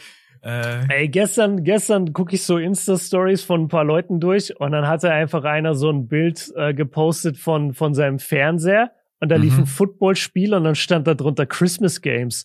Und da war ich so, ich, ich war so richtig perplex, habe gar nicht realisiert, dass andere, das ist richtig arrogant, aber da, ich habe gar nicht realisiert, dass andere Ligen auch Christmas Games haben. Ja, ja, in den USA komplett durchweg. Also da in den USA kannst du da, glaube ich, echt in der Früh aufstehen und kannst dir von Frühuhr 10 Uhr anfangen mhm. bis Abend um 0 Uhr. Äh, letztes Jahr waren Celtics, Bucks, Warriors, Suns, Nets gegen Lakers, die Mavs gegen die Jazz und das fünfte Spiel will er mir natürlich nicht anzeigen. Dallas, äh, ah ja, Atlanta gegen Knicks. Genau. Okay. Also waren letztes Ja gut, Jahr dann, dann werden sie keins gehabt haben, okay. Ähm, ich würde sagen, wir sind durch, oder? Also ich, ich bin jetzt auch ehrlich, ich habe dieses Spiel so ein bisschen nebenbei laufen lassen. Es war einfach nicht das Spiel, wo ich mich großartig irgendwie drauf gefreut habe. Ähm, deswegen kann es auch sein, dass ich vielleicht irgendwie das ein oder andere Highlight verpasst habe. Ich habe den Almost Jamoran Poster Dank gesehen, die 100. Auflage. Ähm, den habe ich nicht gesehen. Ich habe den von Jalen Brown gesehen über Brooke Lopez. Das war ein sehr geiler What If Dank. Ja, der hatte Brooke Lopez hart auf dem Poster. Was, wen hatte Ja? Wen hat er? Raymond oder was? Nee, nee, nee, nee. Muss man einfach mal bei kannst aber auch später machen bei Bleacher Report oder House of Highlights oder der lief ein. Er lief halt wieder rauf und runter und die Leute flippen halt auf, aus, weil sie dann sagen, ey, wie viele What If Dunks von Ja Morant wollt ihr eigentlich noch posten? Ne? Mhm. Ähm, und vor ja. allen Dingen, was natürlich übel ist, dass dann genau gefühlt zwei Stunden später Aaron Gordon dieses Brett raushaut. Boah. Und ja. das war, äh, ja, ich weiß gar nicht, ob wir das als Überleitung verwenden wollen. Nee, nee, nee, nee, nee, das heben wir uns für den Schluss auf. Das, ja. das müssen wir dramaturgisch ganz ans Ende packen. Ich will nur noch einmal sagen, äh, großes Shoutout an, an die Warriors für ihren Kampfgeist, mit dem sie in das Spiel gegangen sind. Und für die Warriors-Fans, ja, es ist gerade schlimm bei euch. Ich weiß, äh, es ist ätzend, da als amtierender Meister irgendwie dauernd an der 11 und 12 rumzudümpeln. Aber da habt ihr mal richtig, oder da hat eure Mannschaft mal wieder richtig äh, Championship-Charakter bewiesen, selbst ohne den Anführer. Und also was Draymond in dem Spiel gemacht hat, ist überragend und darf nicht vergessen werden. So, und dann würde ich sagen, kommen wir zu den Endlich. Äh, Knicks, zu den Knicks und zu den Sixers. Ja, komm, erzähl mir, wie geil die Sixers sind. Ja, so geil war es ehrlich gesagt gar nicht, weil es hat Ewigkeiten gedauert, bis Philly überhaupt mal die Führung übernommen hat. Und also als das bekannt gegeben wurde, dieses Christmas Game, habe ich ja auch zu dir am Pod gesagt, ich habe gar keinen Bock drauf. Ähm, da wusste ich aber auch noch nicht, dass zu dem Zeitpunkt dann irgendwie zwei Teams aufeinandertreffen, die gerade eben einen kompletten Lauf haben und der, mhm. der Sixers Gott sei Dank weitergeht. Ähm, muss sagen, dieses New York Knicks Team gefällt mir echt immer besser und besser. Auch nochmal Jalen Brunson, alles richtig gemacht im Sommer. Ich hätte nicht gedacht, dass er so spielt, dass er dieses Team auch so anführen kann. Julius Randle hatte einen Wahnsinnsabend, ist super reingestartet ins Spiel, hat dann insgesamt 35 Punkte gemacht, ist dann Gott sei Dank ein bisschen abgekühlt. Also generell haben die Knicks eigentlich zu Beginn verdammt gut verteidigt, hatten offensiv viele gute Aktionen, sind immer wieder zum Korb durchgekommen, haben ihre Dreier getroffen und dann irgendwann kam der Turnaround. Zu Ende des dritten Viertels ging dann bei den Knicks einfach gar nichts mehr und dann kam auch irgendwann George Niang Time, der dann vom Team einfach. Drei Dreier hintereinander, ey. Der hat's echt gerettet für die Sixers. Also der hat dann irgendwann alles getroffen und im Beat hat dann auch noch sein Team gepusht und Harden und es war einfach ein verdammt geiles, intensives Spiel. Es war bis zum Ende hin eigentlich eng, auch wenn man dann schon gemerkt hat, dass der Knicks dann ein bisschen die Puste ausging. Ähm, ja, und natürlich muss man sagen, die Trefferquoten bei den Sixers halt überragend. Also 50, 46 79 von der Freiwurflinie ein bisschen was liegen lassen, vor allen Dingen im Beat, was für ihn eigentlich eher ungewöhnlich ist, 10 von 15. Das hat, das war ein Spiel, was echt Spaß gemacht hat. Also offensiv verdammt viele geile Aktionen mit dabei, auch von den New York Knicks. Äh, bloß weil die jetzt verloren haben, war das absolut kein schlechtes Spiel. Aber die Sixers sind einfach gerade eben verdammt gut drauf. Das Ganze noch ohne Tyrese Maxey. Ja, also ich bin komplett happy. Ich weiß gar nicht, ich glaube, war jetzt der achte Sieg in Folge, wenn ich mich mhm. nicht täusche. Und wir sind jetzt, glaube ich, irgendwie nur noch zwei oder drei Games behind. Oder? Drei, genau. Drei sind wir hinter den Celtics. Also wir stehen jetzt auch bei 2012. Ähm, deswegen, also bei Philly läuft's aktuell und das Ganze noch ohne Tyrese Maxey. Bitte weiter so, danke. ja, können wir eigentlich so abhaken. Ich find's, äh, ich find's witzig, dass du gesagt hast, du magst die Knicks oder du, du findest, ich weiß nicht genau, wie du es gesagt hast, weil ich bin, ich weiß nicht warum, vielleicht ist es auch einfach diese 20 Jahre, die ich jetzt in der NBA irgendwie verbringe als Fan und seit 20 Jahren sind die Knicks halt eine Enttäuschung und irgendwie, ich kann mich einfach nicht dazu hinreißen lassen, dieses Team abzufeiern oder davon begeistert zu sein, obwohl die Spieler haben, die ich mag. Also Brunson ist da ganz weit vorne. Äh, Quentin Grimes finde ich spannend. Ich mag Emmanuel Quickly. Bei, bei Barrett ist so ein bisschen eine Stagnation ja in diesem Jahr. Deswegen bin ich da so ein bisschen. Ja, ja da bin ich oder, nicht der Fan. Ich glaube, das weiß oder, mittlerweile jeder. Von RJ Barrett? ja, ich bin gar kein RJ Barrett-Fan. Überhaupt ja, nicht. Ja, ich muss auch sagen, also über die letzten zwei Jahre tue ich mich auch ein bisschen schwer bei ihm. Ähm, Gab es diesen Trade wirklich für Donovan Mitchell? Haben die nächsten großen Fehler gemacht, Barrett nicht abzugeben? Ist meine Meinung. Ja, hätten die Donovan bekommen können, das wäre ja. krass. Ja, definitiv. Ähm, aber ja, du, du hast fast alles gesagt. Ich würde schon sagen, dass die Sixers eine Menge, ich nenne es mal Glück hatten, dass Georges Niang wirklich diese drei Dreier hintereinander getroffen hat, weil das war, da hast, da hast du einfach gemerkt, so das ist genau der Turning Point gerade, wo die Knicks nicht mehr können. Und dann trifft er diese drei Dreier hintereinander und dann haben sie sich so weit abgesetzt, dass da, dass sie nicht mehr rankamen. Ähm, natürlich zu Recht im Beat gelobt, zu Recht Harden gelobt. Ich will kurz mit dir über diese Woj-Thematik sprechen. Hast ich du das mitbekommen? Es. Ja, natürlich. Ja, ja also was war das denn? Also Woj twittert kurz vor dem Christmas Game oder um das Christmas Game, schreibt sowas wie uh, James Harden is seriously considering a return to the Houston Rockets in free agency. Also James Harden könnte sich sehr krass vorstellen, wieder zu den Rockets zu gehen im Juli, sollte er sich nicht auf einen neuen Deal eignen können mit den Sixers. Als ich das gelesen habe, mein erster Impuls war, warum zur Hölle sollte Houston den zurücknehmen? Also die sind gerade in einem komplett, in einer komplett anderen Timeline mit guten jungen Spielern. Warum würdest du denen jetzt Spielzeit wegnehmen, damit James Harden damit rumläuft? Das ist ja Quatsch. Das macht überhaupt keinen Sinn. Und, und dann geht's weiter, dass einer der Reporter James Harden darauf angesprochen hat bei der PK und Harden hat dann mehr oder weniger so ein bisschen sauer reagiert und hat gesagt, warum würdest du mich jetzt sowas fragen? Du sagst nicht mal irgendwie frohe Weihnachten. Ähm, und dann sagt er, you asked me about something that I, uh, I didn't see nothing. Ja, genau, er, er, er stottert da auch so ein bisschen und sagt quasi, dass er davon nichts gehört oder gesehen hat und warum spricht man ihn überhaupt darauf an. Was ist dein Take dazu? Ich finde es wahnsinnig merkwürdig, dass der Report rauskam von Woj. Ganz komischer Zeitpunkt, dass James Harden das irgendwie erwägt, zurück nach Houston, macht für mich keinen Sinn, weder für ihn noch für die Rockets, die gerade eben ein junges Team haben. Du hast mit Kevin Porter Jr., Jalen Green, eventuell in der Zukunft vielleicht auch so jemanden wie Scoot Henderson hast du im Backcourt so viele junge Talente. Warum solltest du James Harden jetzt auch irgendwie einen fetten Vertrag anbieten über die nächsten Jahre? Es macht für die Rockets kein, du hast es eigentlich gerade schon alles zusammengefasst, es macht für die Rockets keinen Sinn und es macht für James Harden mhm. keinen Sinn. James Harden könnte gerade keine bessere Situation haben als in Philly wenn die sich einfach, wenn die zusammenhalten, wenn die so weiterspielen, wenn die noch einen Ticken konsequenter sind, offensiv und defensiv, dann haben die die Chance auf die Eastern Conference Finals. Es wird hart, du musst irgendwie an die Celtics vorbei, du musst irgendwie an die Bucks vorbei.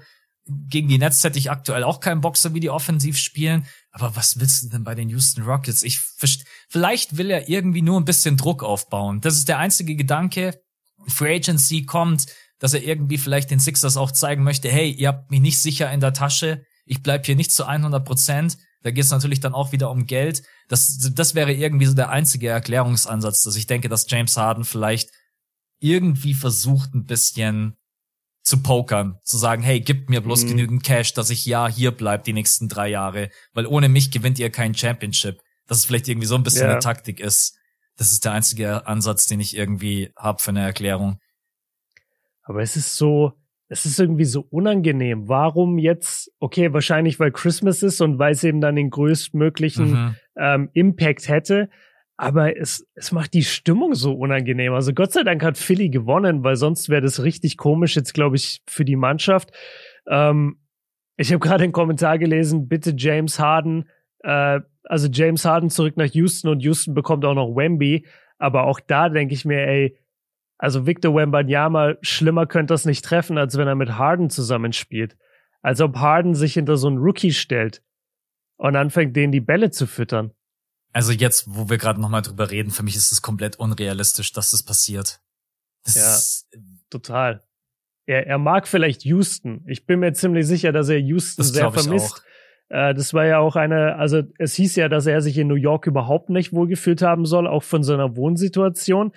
Wo ich mir auch immer denke, ey, wie schwer kann es sein, als hundertfacher Multimillionär äh, dir irgendwie ein Haus oder eine Wohnung hinzustellen in New York City, wo es dir gefällt.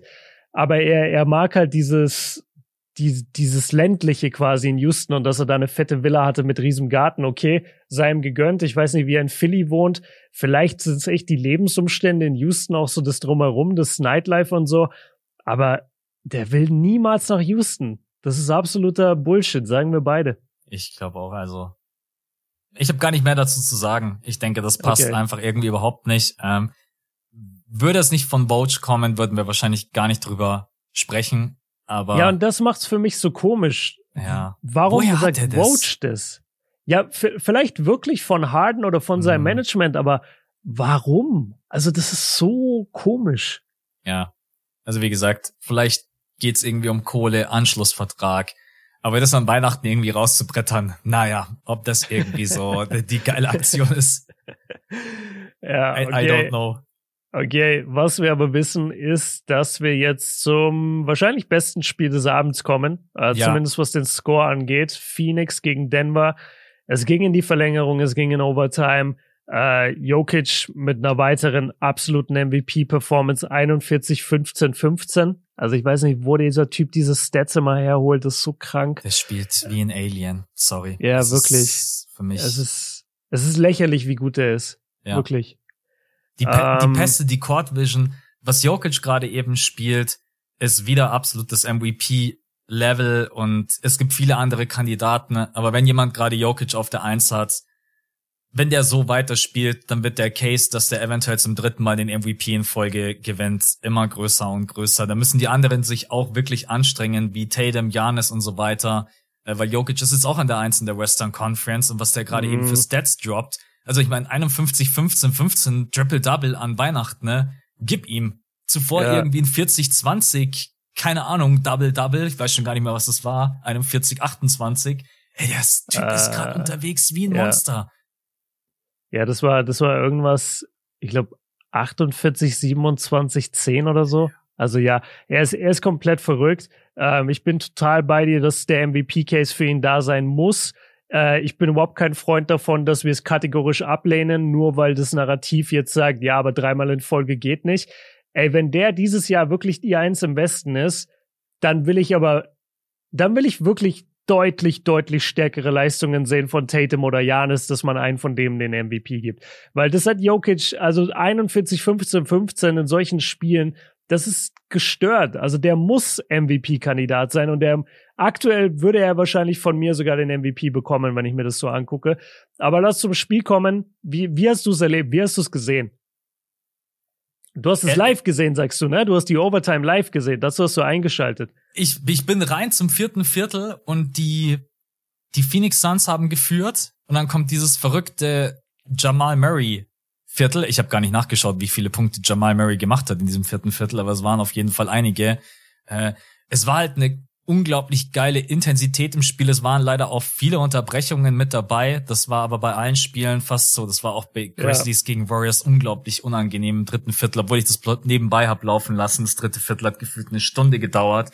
Ähm, aber trotz allem, ähm, ja, es war einfach, ich muss immer wieder sagen, das, was Jokic da gemacht hat, auch im vierten Viertel, wie er die, wie er die Offense leitet, wie Jamal Murray, der Jamal Murray dankt dann am Ende der auch, mhm. jeder spricht über den Aaron Gordon Dunk, aber der Jamal Murray Dunk, der dann überhaupt die Overtime einleitet. Das ist, das ist ein verdammt gutes Team. Wenn die defensiv noch ein bisschen stärker wären, wobei ich sie da aktuell gar nicht so schwach sehe, auch aufgrund von Spielern wie Caldwell Pope, der für mich eine super starke Saison spielt und zurecht startet. Es, es macht, ich muss sagen, ich habe leider wirklich bloß das vierte Viertel und die Overtime gesehen, deswegen kann ich zu den ersten drei Vierteln gar nicht großartig was sagen sondern ja. könnt ihr jetzt bloß über die Crunch-Time reden, die sehr, sehr zerfahren war, Freiwürfe liegen lassen, äh, Würfe daneben gesammelt, dann mal wieder dann mal wieder irgendwelche Timeouts und dann gab's wieder irgendeinen Tee. Ähm, also es gab so viel Diskussion auch am Ende und war die ganze Zeit ein Hin und Her.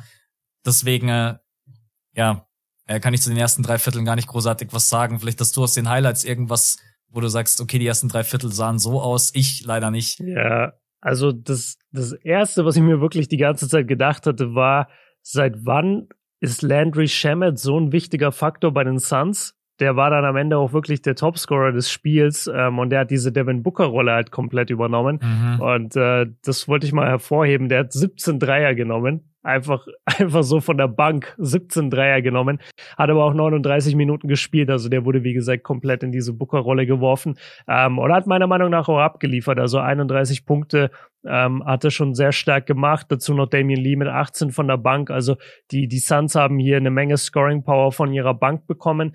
Mm, zum Spiel selber, ja, es, es fokussiert sich natürlich schon alles so ein bisschen auf das vierte Viertel und auf die Overtime. Ähm, ich hatte auch das Gefühl, dass bei den Nuggets sehr, sehr viel Aaron Gordon war. Also der hatte am Ende auch 28 ja. und 13, jetzt nicht nur der Dank, sondern auch davor. Also es war sehr, sehr viel Aaron Gordon und der ist natürlich auch der krasse, krasse Abstauber von diesen ganzen Jokic Backdoor-Pässen. Das muss man schon sagen. Also ich glaube, die Hälfte aller Aaron Gordon-Punkte sind Backdoor-Pässe auf ihn von Jokic vom High Post. Das haben die echt perfektioniert, dass Gordon genau mhm. weiß, wann er lo loslaufen muss ähm, dann ist Gordon unglaublich starker Verwerter von Second Chance Points.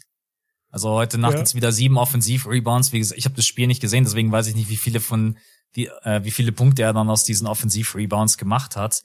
Äh, aber das Zusammenspiel zwischen den beiden ist in den letzten Jahren besser geworden, denn das erste Jahr fand ich das nicht so beein also nicht so geil. Mhm. Ja, ähm, war eine Lernkurve auf jeden Fall. Gordon ich glaube für Aaron Gordon. Ja, ich glaube auch wirklich. Tatsächlich muss man sagen, ich glaube, man muss erst mal lernen, an der, an der Seite von Jokic zu spielen. Mhm.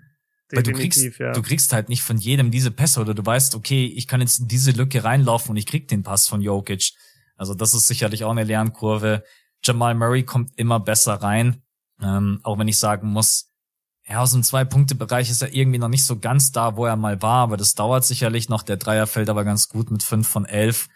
Mhm wo ich immer noch die größten Zweifel habe, ähm, aber das wird sich wahrscheinlich auch nicht mehr ändern, das ist halt Michael Porter Jr., dessen Leistung jetzt gar nicht so auffällt, weil sie das Spiel gewonnen haben und weil letztendlich die der Fokus dann auch mehr auf Jamal Murray und auf Gordon und Jokic lag.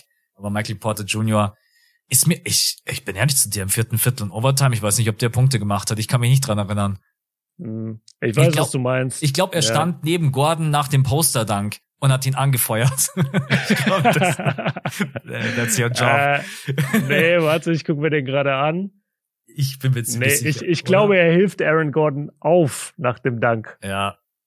Ja, stimmt, weil Gordon sich dann nicht am Ring festhalten kann letztendlich und dann runterfällt genau. auf Shamet. Ja, lass, lass vielleicht mal kurz über den Dank reden. Also, wir sind in der Verlängerung. Es steht 124, 123 für Denver. Landry Shamet bekommt wieder einen offenen Dreier, einen, den er im Spiel zuvor schon ein paar Mal genau von der Stelle verwandelt hat. Der Ball geht aber in and out und landet bei den äh, Denver Nuggets. So, die Nuggets führen mit einem Punkt. Es sind 29 Sekunden zu spielen. Ich weiß nicht, was Aaron Gordon geritten hat, dass er gesagt hat, fuck it, ich gehe jetzt Coast to Coast, weil er geht einfach Coast to Coast. Er gibt den Ball nicht an seine Point Guards ab. Er sieht Landry Shamet vor sich. Sie haben einen 2 gegen 1 Fast Break. Äh, Nikola Jokic ist schon vorne, der übrigens den geilsten Spruch gebracht hat überhaupt zum Dank. Er hat nämlich gesagt, äh, ja, also ich war open. Warum habe ich den Ball nicht bekommen? Das fand ich übertrieben geil. Und ja, Aaron Gordon springt ab am Zonenrand pulverisiert dabei Landry Shamet und stopft dieses Ding halt mit 24 Sekunden auf der Uhr. Und das ist am Ende, so, da musst du mir jetzt helfen, weil ich habe ja das Spiel nicht ganz gesehen. Ich weiß nur, die haben, die haben es erst als Offensivfoul gepfiffen, den Dank. Mhm. Dann hieß es, die Nuggets haben keine Challenge mehr. Warum konnte dann der Dank overturned werden, doch zu einem normalen Bucket? Ja, weil die geprüft haben, ob, äh, das war, das war ganz strange, ob Landry Shamet außerhalb des Circles stand. Und das stand ja, er ja ganz offensichtlich. Der steht einen Meter außerhalb des Circles. Das ist, das ist tatsächlich was, was ich auch bei der Überprüfung und auch in der Übertragung waren sich dann nicht so Gott sei Dank einig, weil ich mir schon gedacht habe, hä, ich check's jetzt gerade auch nicht, warum letztendlich das dann überprüft wurde, weil du hast recht, die hatten kein, die hatten keine Challenge mehr. Genau. Ähm, und dann im Zusammenhang mit dem haben sie dann auch entschieden, dass es kein Offensivfoul war und deswegen hat der Dank dann gezählt. Aber ganz, okay. ganz wild irgendwie, warum das dann letztendlich doch überprüft wurde. Vielleicht kann das auch jemand von uns nochmal, äh, von euch uns erklären, warum das dann letztendlich so war. Aber ja, so also, das ist jetzt mein Erklärungsansatz. Hast du es dir denn mal angeschaut, mit dem Hintergrund festzustellen, ob das Ganze ein Offensivfall war oder nicht? Weil das mache ich gerade. Ich gucke mir gerade den Dank noch ein paar Mal an und guck halt, steht Landry Shamet, äh, bewegt er sich in ihn rein ähm. Ich würde sagen, also mein Take ist, dass er sich eigentlich gut hinstellt, seine, seine Füße stehen richtig, aber er bewegt sich voll mit dem Oberkörper in Aaron Gordon. Und das ist das Problem. Er hätte einfach stehen bleiben können, dann wäre es wirklich ein Offensivfoul. Aber er bewegt sich nach vorne und zur Seite in Aaron rein. Und ich dadurch wird's Offensivfoul. Du meinst, so sehe so seh ich's. Ja, ja, ich, ich glaube auch letztendlich, das Problem ist, dass du als Verteidiger immer denkst, du willst einfach die komplette Körperfläche das Gegenspiel ja, du, du willst es abbekommen quasi, ne? Genau, genau, du willst es abbekommen. Äh, du willst quasi nicht so seitlich getroffen werden. Wenn Larry ja. Shamet einfach sagt, ey, der trifft mich jetzt bloß an der linken Schulter und dann halt nicht komplett frontal, dann gibt's wahrscheinlich das Offensivfoul. Es ist ja, nee, es ist kein Offensivfoul. Das war der richtige. Shamet nee. ist dann am Ende noch leicht in der Bewegung. Und ich bin auch happy, dass es so entschieden wurde. Ich auch. Ja, ja, also es ist Dank of the Year jetzt schon, würde ich sagen. Man sieht auch aus einer anderen Perspektive, die dann von unten ne, nach oben filmt, dann doch nochmal, dass Landry Shamet am Ende dann auch noch in der Bewegung ist und noch gar nicht zu 100 Prozent steht. Wenn, mhm.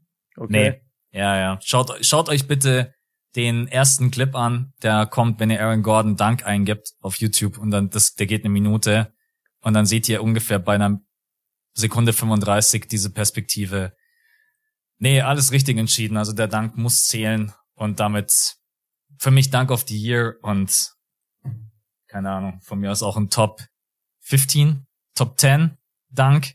So, keine Ahnung, ich weiß nicht, wenn ich das letzte Mal so ein Brett gesehen habe, wo er abspringt, wie er den reinstopft. Ein wichtiges ja. Spiel, ein Christmas Game, also nicht irgendwie ein Regular Season Game, wo es um gar nichts geht. Es war auf jeden Fall das Highlight der Christmas Game Nacht. Das auf jeden Fall. Aber ich weiß nicht, ob ich dir Top 15 Dunk All Time gebe. Ja, müsste man, die, müsste man die Dunks jetzt durchgehen. Ja. Aber, aber er ist auf jeden Fall, er ist auf, ja, ist auch egal. Er ist, er ist gut. Er ist verdammt gut, das gebe ich dir. Ey, wenn ich auch nochmal abstopp, wo der in der Luft steht. Das ja, ist, das ist das Krasseste halt, wo er los äh, springt. Also wirklich halt am Zonenrand, aber weit vom Zonenrand. Mhm. Also eigentlich fast am High Post, fast an der Freiwurflinie mit zwei Füßen, also gut einen Schritt hinter der Freiwurflinie, aber mit zwei Füßen gegen den Mann. Ja, ey, der, der ist nicht umsonst einer der besten Athleten. Und auch, dass er überhaupt es schafft, danach nicht auf Landry Shamet so zu landen, dass Shamet danach kaputt ist, sondern er, er schafft es, sich so in der Luft zu drehen, sich dann auch noch abzustützen irgendwie auf den Händen. Also der, der ist ein Wahnsinnsathlet, Mann. Ja. Ja, es war am Ende dann tatsächlich das Highlight des Spiels. Ähm, ja, und der ganzen Nacht, wenn man ehrlich ist. Ja, also ich selbst die selbst einige NBA-Spieler haben dazu ja was getwittert. Ich krieg's gerade nicht mehr zusammen, aber schaut einfach mal ein bisschen rum, was ja mittlerweile auch ganz was ganz nice ist, muss man sagen. Jetzt auch im Social Media Zeitalter, dass man in die Reaktionen so stell dir mal vor so früher so Scotty Pippen Post oder Michael Jordan, boah, Charles Barkley, der Dank, der war aber krass. Ah, das hätte der nie gemacht. Das hätte der nie gemacht, das nee, hätte aber. der nie gemacht, ey. Ja, der, der hätte wahrscheinlich eher getwittert so, ich mach's im nächsten Spiel besser. Ja, 100 Prozent. I took it personally. Egal, was Michael Jordan auf Social Media sieht, würde er einfach persönlich nehmen und sagen, ja. ich mach's im nächsten Spiel besser. Safe. Oh, Mann. Okay, äh, ja, aber glaubst du, glaubst du, Jason Tatum ist voll sauer auf Aaron Gordon? Weil keiner nein. redet über seinen Dank? Glaube ich nicht, weil der Tatum Dank war auch geil. Der Tatum, es waren halt unterschiedliche Danks. Beim Tatum Dank sicherlich war geil, weil der halt contested war. Also Janis mhm. versucht den halt noch zu blocken. Ja. Hier ist es halt, hier ist es einfach die komplette Athletik und die Ausführung und auch nochmal alle vielleicht irgendwie allen in Erinnerung rufen, dass Aaron Gordon vielleicht doch den einen Dank-Champion verdient gehabt hätte. Meinst du? Das ist ja gar kein kontroverses Thema. Ey, ich würde mir wünschen, dass er noch einmal mitmacht, aber ich kann ihn auch verstehen, nee, dass er sagt, nee. hey, ihr habt eure Chance vertan, man, ihr seht mich nie Ey, wieder. Der ist über Taco Fall gesprungen. Ja. Das ist so, äh, das ist so lächerlich, dass der das nicht gewonnen hat. Das ist leider schade, aber wie gesagt, kann ich verstehen, dass er dann auch keinen Bock mehr hat. Ja. Ja, ein bisschen schade, dass wir zu dem Spiel jetzt gar nicht so viel haben, aber ihr kennt das sicherlich, dass man bei fünf Christmas Games dann irgendwie ein Spiel oder ein, zwei Spiele dann nicht so intensiv verfolgt. Deswegen seid uns da jetzt vielleicht nicht böse, dass wir da jetzt nicht so viel dazu zu sagen haben wie zu den anderen Spielen wir sind mit allen Games durch, oder? Das waren alle fünf. Yes, ja. dann bleibt uns nur noch zu sagen, Leute, danke für ein extrem geiles Jahr. Ja. Max, dir danke für ein geiles Jahr. Und wir ziehen weiter durch. Äh, wir hoffen, all eure Neujahresvorsätze gehen in Erfüllung. Überlegt euch gut, was ihr euch vornehmt. Nehmt euch auf keinen Fall zu viel vor und schaut, dass das Ganze messbar ist, was ihr euch vornimmt. Also nicht irgendwas Vages, sondern schaut wirklich, dass ihr in Baby Steps irgendwie dieses Ziel erreichen könnt. Ähm, und dann hören wir uns wieder im neuen Jahr. Hast du Wann? sonst noch was? Wann hören wir uns wieder? Am, ich weiß gar nicht. Ich weiß auch nicht. Ich sage einfach neues am Jahr. Am 11. Am 11. Ich hoffe. Ach, am 11. Ach so, ja. ja, stimmt, weil wir haben eine Woche Pause. Ja, genau.